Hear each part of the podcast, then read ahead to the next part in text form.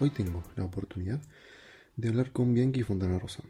Actualmente se está desempeñando en lo que es diseño de moda, diseño indumentaria, trabajando tanto para una marca como de forma independiente. Tocamos temas bastante escopados, como por ejemplo cómo y dónde bajar tendencias para empezar el proceso de, de diseño.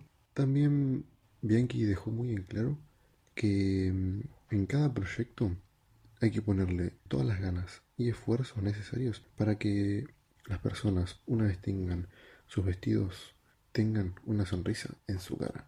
Pero bueno, ya no hablo más y escuchen a Bianchi.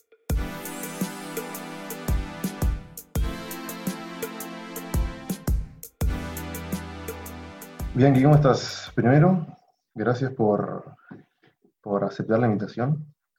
Quería que contaras un poco cómo arrancaste, eh, cómo arrancó tu, esta profesión por el diseño, cómo se te ocurrió ir por este lado.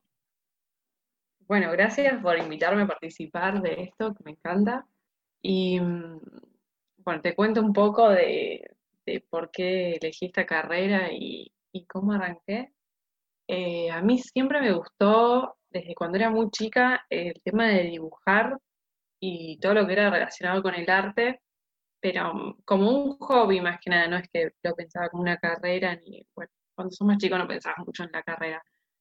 Em, pero bueno, básicamente fue como eh, estar todo el tiempo dibujando, pintando, viendo cosas, también eh, lo que veíamos en la televisión y todo eso, como me llamaba mucho la, la atención, todo lo que era eh, gráfico y estético. Y mm, más en la secundaria, cuando empezamos a pensar qué íbamos a hacer cada uno, eh, yo no sé, sinceramente, qué fue lo que me dio el puntapié para decir voy a estudiar diseño, pero como siempre me gustó también mucho la moda y el arte, entonces fue como una manera de decir, bueno, eh, voy a hacer lo que me gusta y, y mi familia siempre me apoyó en ese sentido, así que fue como dije, bueno, voy a averiguar dónde puedo estudiar esto. Y medio que no lo dudé, tampoco es que me interesaba otra cosa como para, para estar entre varias opciones, como que sabía que era por ese lado, por el lado artístico. Eh, también me interesaba Bellas Artes. Y bueno, todas las ramas del diseño, pero en sí más lo que era relacionado con, con la indumentaria. No me preguntes exactamente por qué eh, la ropa, pero como que me interesaba más la, idea de pensar eh, eh, cómo, se, cómo llega una pieza o, una prenda a estar en una tienda, entonces como todo ese trasfondo. Qué buena onda. ¿Y qué estás haciendo ahora? ¿Estás trabajando? Bueno, ahora yo me recibí hace dos años y estoy trabajando para una marca de ropa de chicos. Estoy en la parte de diseño, que somos cuatro diseñadores. Yo me dedico a la parte de, de bajar tendencias y desarrollar el producto en la parte de varón. Después tengo una compañera que hace lo mismo en la parte de mujer, o sea, de nena en realidad. Y, y después hay una diseñadora gráfica que hace todo lo que es eh, estampas y una chica que se dedica a la parte de marketing y estética de, la marca. Eh, pero lo que yo hago específicamente es eso, es eh, bajar tendencias, que es analizar el mercado y según el público al que está dirigido la marca, ver qué es lo que va a funcionar para esta temporada y mm, ver diferentes tipos de modelos de prendas, colores, dibujos, detalles, etc. Y mm, a partir de eso armamos como una base de colección con las cantidades de artículos que, que, vamos a desarrollar y se empiezan a hacer muestras, eh, se averigua por telas, qué telas queremos usar, hacemos muestras con telas que tenemos, las telas que queremos usar eh, con la gente que desarrolla la moldería, después lo mandamos a coser, lo mandamos a estampar, bordar, y así lo vamos armando. Está buenísimo. Me hablaste que, me dijiste que vos el tema de tendencias, vos tenés que bajar tendencias. ¿De dónde mirás? ¿Dónde mirás esas tendencias?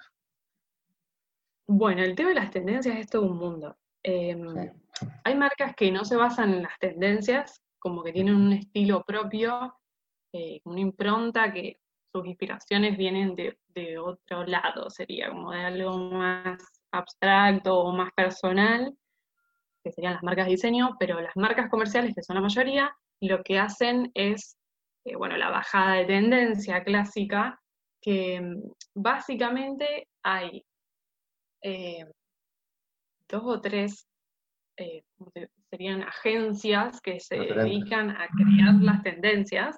WSGN es una más importante, que bueno, tenés que tener el acceso, pero en realidad la información de ellos está dando vuelta por todo Internet. Eh, así como que es fácil acceder a lo que, a lo que ellos proponen y aparte vienen muy adelantados. Así que bueno, es un poco sobre lo que el blog de ellos, que ahí puedes entrar y ver gratuito eh, lo que proponen, colores, formas, eh, estampas, lo que sea. Em, y después también mucho eh, las mismas revistas de moda o los desfiles de, las marcas específicamente. Hay ciertas marcas que, que uno sigue como si fuese el ejemplo, entonces eh, ver qué hacen ellos y también el tema de, los youtubers y bloggers que tienen hijos muestran, cosas en sus Instagram y todo eso también sirve mucho como tendencia. Hoy en día como que se saca de Instagram un montón. Bueno. Y te iba a preguntar, eh, antes ya contaste un poquito de lo que es el proceso de tu, del lugar donde estás trabajando. Pero me gustaría saber cómo es tu proceso personal, cómo desde que arranca de la idea o hablar con el cliente o hasta, hasta el final, hasta el resultado final. Bien. Yo em, también lo que hago, aparte de trabajar para esta marca de ropa de chicos, es hacer vestidos de fiesta. Y ahí como que tengo un proceso más personal, podría decir.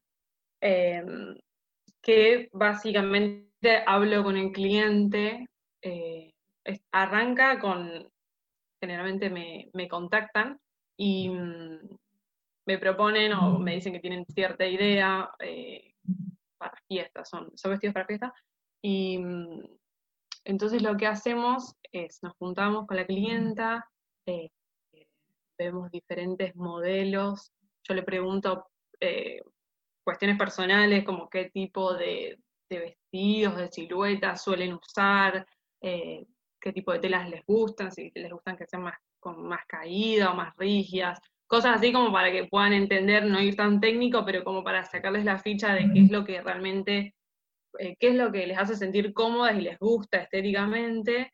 Entonces ahí, eh, viendo esos pequeños detalles, vamos armando entre las dos con la clienta el tipo de modelo que ellas quieren para, para armar, para, usar. Y bueno, vemos los detalles de espalda, el escote, el largo, todo eso. Y mm, bueno, el paso que sigue, una vez que definimos el modelo, es eh, la búsqueda de las telas. Dependiendo del modelo que, que, armamos, va cierta tela y algunas que funcionan, otras que no. Entonces yo las asesoro en esa parte de, de la elección y bueno, le recomiendo diferentes casas de telas y, ellas van a conseguirlas y bueno, después cuando ya está la tela, lo que se hace es tomar las medidas, bueno, yo tomo las medidas y desarrollo la moldería, después corto la tela, eh, hago lo que es el hilvanado, que es el, armado sin coser realmente con la máquina. Y ahí se miden entre tres o cuatro veces hasta ajustar todos los detalles del vestido y, hacer las costuras finales. Ese es como mi proceso personal para la parte esa de los vestidos que es mucho más creativa que lo que hago en la parte de, niños en la marca. Porque yo creo que la diferencia entre eso, primero que uno es artesanal y el otro es industrial, eh, de mis trabajos, y mm, lo que pasa en la parte de, de la ropa de chicos, al ser eh, productos como en masa o masivos, es que uno hace toda la bajada de tendencia y, la búsqueda de, los detalles y de lo que se va a usar, pero en sí ya tiene uno una bajada de línea de qué es lo que a la marca le gusta, eh, qué, es lo que, es lo que le gusta al cliente, cómo, cómo se lo identificás y además qué es lo que está de moda. Entonces como que ahí tenés más límites en el sentido de que esto tiene que ir específicamente para el cliente y además tiene que ser lo que está de moda, entonces como que tenés, eh, es mucho más acotado el, término para crear y también tenés muchísimas más tareas administrativas que creativas. Y en todo este, desde que arrancaste, estos dos años que me dijiste, ¿tuviste como algún cliente que dijiste, uy, qué complicado esto? Eh, Mira. O algo que te, que te hizo ir un poquito más allá, que te, algo que no hayas hecho nunca.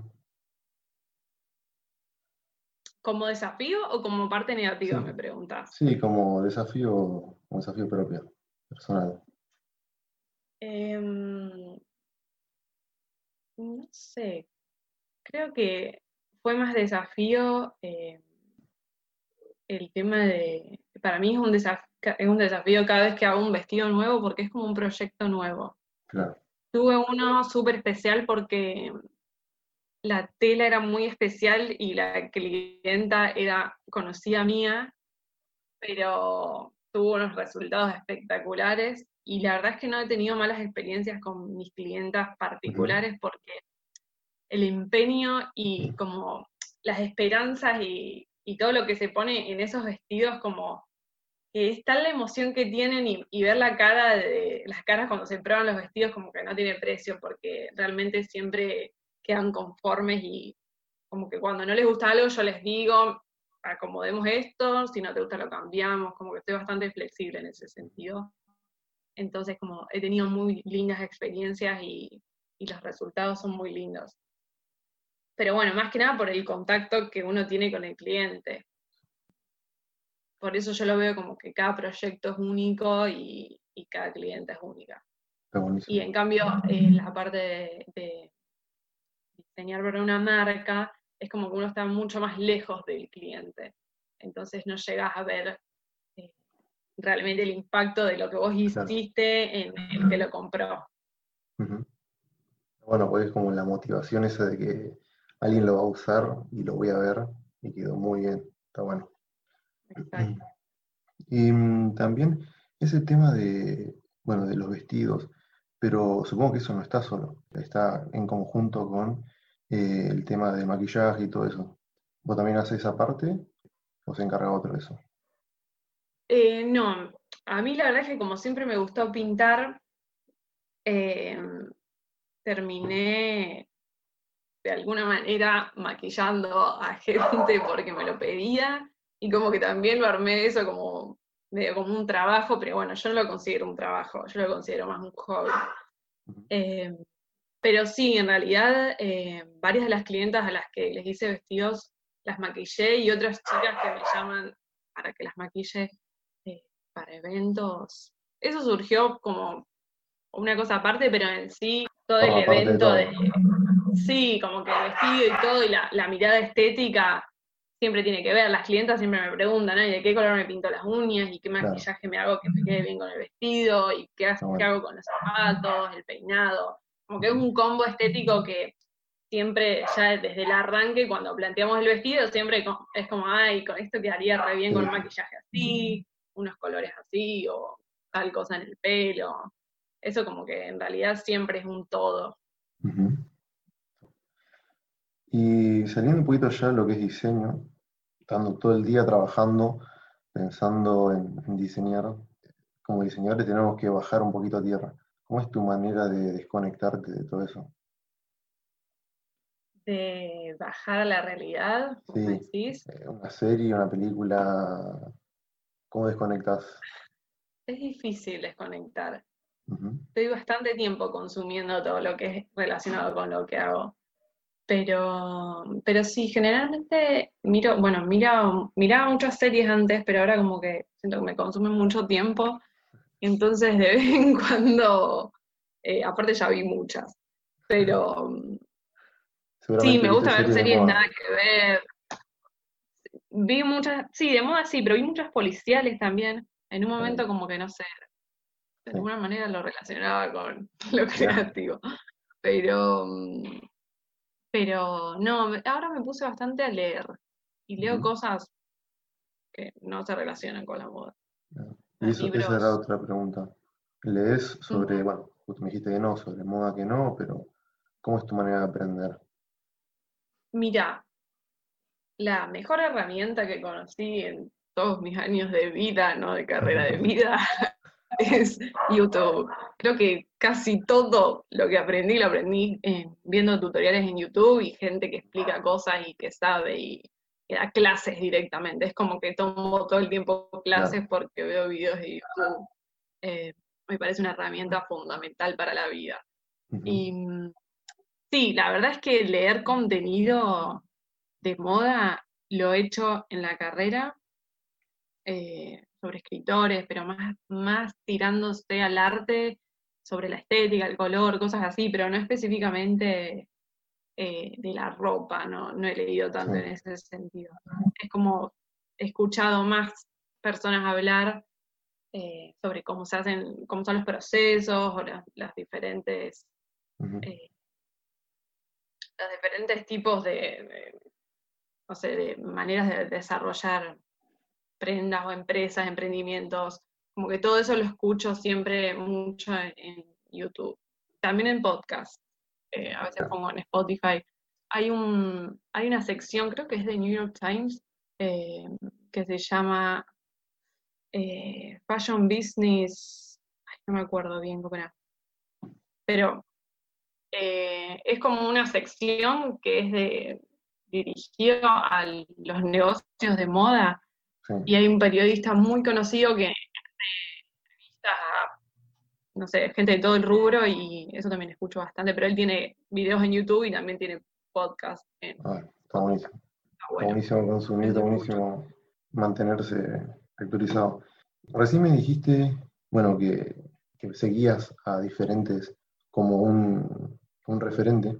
¿Cuáles son tus, tus referentes de diseño o referentes de, de la vida que vos digas, qué copado esta persona? Em, siento como que tengo etapas de, referentes, pero mm, siempre me gustó mucho el arte y miré mucho lo que es, ponele, lo que hacía Henry Matisse. Siempre me gustó mucho su estética y Picasso también, porque yo tenía un tío que pintaba y tengo muchísimos ah. libros que me quedaron de él, entonces siempre he ojeado mucho eso. Y, y después como, como marcas, eh, ay, qué difícil, es como que hay un montón que me gustan, pero no sé, no sé decirte en este momento, te puedo decir que me gusta mucho eh, Zimmerman, hay muchas marcas australianas y muchas marcas de Los Ángeles que me gustan mucho porque tienen una estética como casual, pero eh, también me gusta lo que tienen como su ética, que está todo relacionado con lo ecológico o con nuevas maneras de ver la moda. Eh, no te sé decir los nombres ahora, pero, pero hay varias que, que realmente están haciendo cosas muy copadas y que no son tan conocidas en el rubro. Claro. Eh, al menos acá en Argentina. En Argentina, perdón, digo una de Argentina que me parece un referente tremendo que tiene un nivel internacional, es uh Chevar. Eh, es como que tiene una visión muy eh, global. Antes dijiste un poquito de, mm, vestidos de, yendo para la ecología. Entiendo que esos son, como en todo diseño, son años y años. Eh, tipo, un año es esto, un año es lo otro. ¿Este año vos decís que es la ecología o estás yendo para otro lado? Mira, en realidad no es una tendencia. Es algo que, o sea, es algo que se viene hablando. Por ejemplo, Stella McCartney es una de las pioneras en lo que es ecología, podríamos decir. No sé si es la palabra, pero eh, una, ser una marca sustentable, básicamente, que creo que nadie lo ha logrado, pero son pequeños pasos que, que a poco van incluyendo en la marca. Para que llegue a Argentina va a pasar mucho tiempo porque directamente es imposible acceder, por ejemplo, a la materia prima que sea sustentable o que sea menos nociva. Porque nosotros trabajamos con, por ejemplo, algodones, que vos decís, bueno, el algodón es ecológico, sí, pero está eh, cultivado en campos llenos de pesticidas y cuestiones que no generan un bienestar o eh, algo positivo al medio ambiente. Entonces, por ejemplo, hay marcas que ahora usan algodón, eh, como se dice, cultivado ecológicamente, sin pesticidas. Entonces ahí vos decís, bueno, ahí está siendo ecológico usando ese tipo de materiales. Eh, después, pero bueno, acá no, no puedes acceder directamente a ese tipo de materiales. Y después está todo el tema del el poliéster, y uno dice, el poliéster es plástico y contamina y no se puede biodegradar, eh, pero, pero a la vez están un montón de marcas eh, haciendo lo que sería reciclarlo, como que lo vuelven en partículas y lo vuelven a, y lo vuelven a hilar y lo vuelven a usar. eso está buenísimo. Y después otro tipo de fibras que están usando, como las, la del eucalipto, que no sé bien cómo es, pero es mucho más ecológica que el algodón porque utiliza menos agua para la creación, sería el desarrollo, entonces como que es mucho más sustentable. Eh, y todo eso yo creo que tarde o temprano va a ser como algo obligatorio, no va a ser una tendencia, es como que va a tener que ser la regla porque eh, la industria de la moda es creo que es la, una de las tres más contaminantes del mundo, entonces es como tremendo el impacto. Claro, qué, qué, locura. Como para ir terminando ya, ahora vamos un poquito a las preguntas personales. Primero, ¿qué, algo que hayas aprendido en este último tiempo? ¿Qué cosa? Muchas cosas. Algo, que... Eh, creo que a, ser más organizada, creo que es algo que aprendí que yo creo que cuando estudias eh, y estás creando y estás, no sé, armando o pensando en, diseño, en, en armar, no sé, algo eh, copado, diferente, eh, te perdés toda la parte de, bueno, no es que te perdés, a mí me pasó personalmente que no organizaba la parte de, del armado y de la organización en el sentido que pensarlo más económicamente o empresarialmente. Entonces, como hacer más organizado en el planificar cómo lo voy a armar, para quién es, eh, con qué materiales, cuánto va a salir esa parte es lo que más aprendí últimamente. Buenísimo. Como última pregunta, ¿a qué famoso o famosa te gustaría vestir? Que os digas, me vuelvo loco que, que, esta persona tenga mis vestidos, mi ropa. Tengo dos. a Kiera Ferriani. Kiera Ferriani, ¿sabes quién es?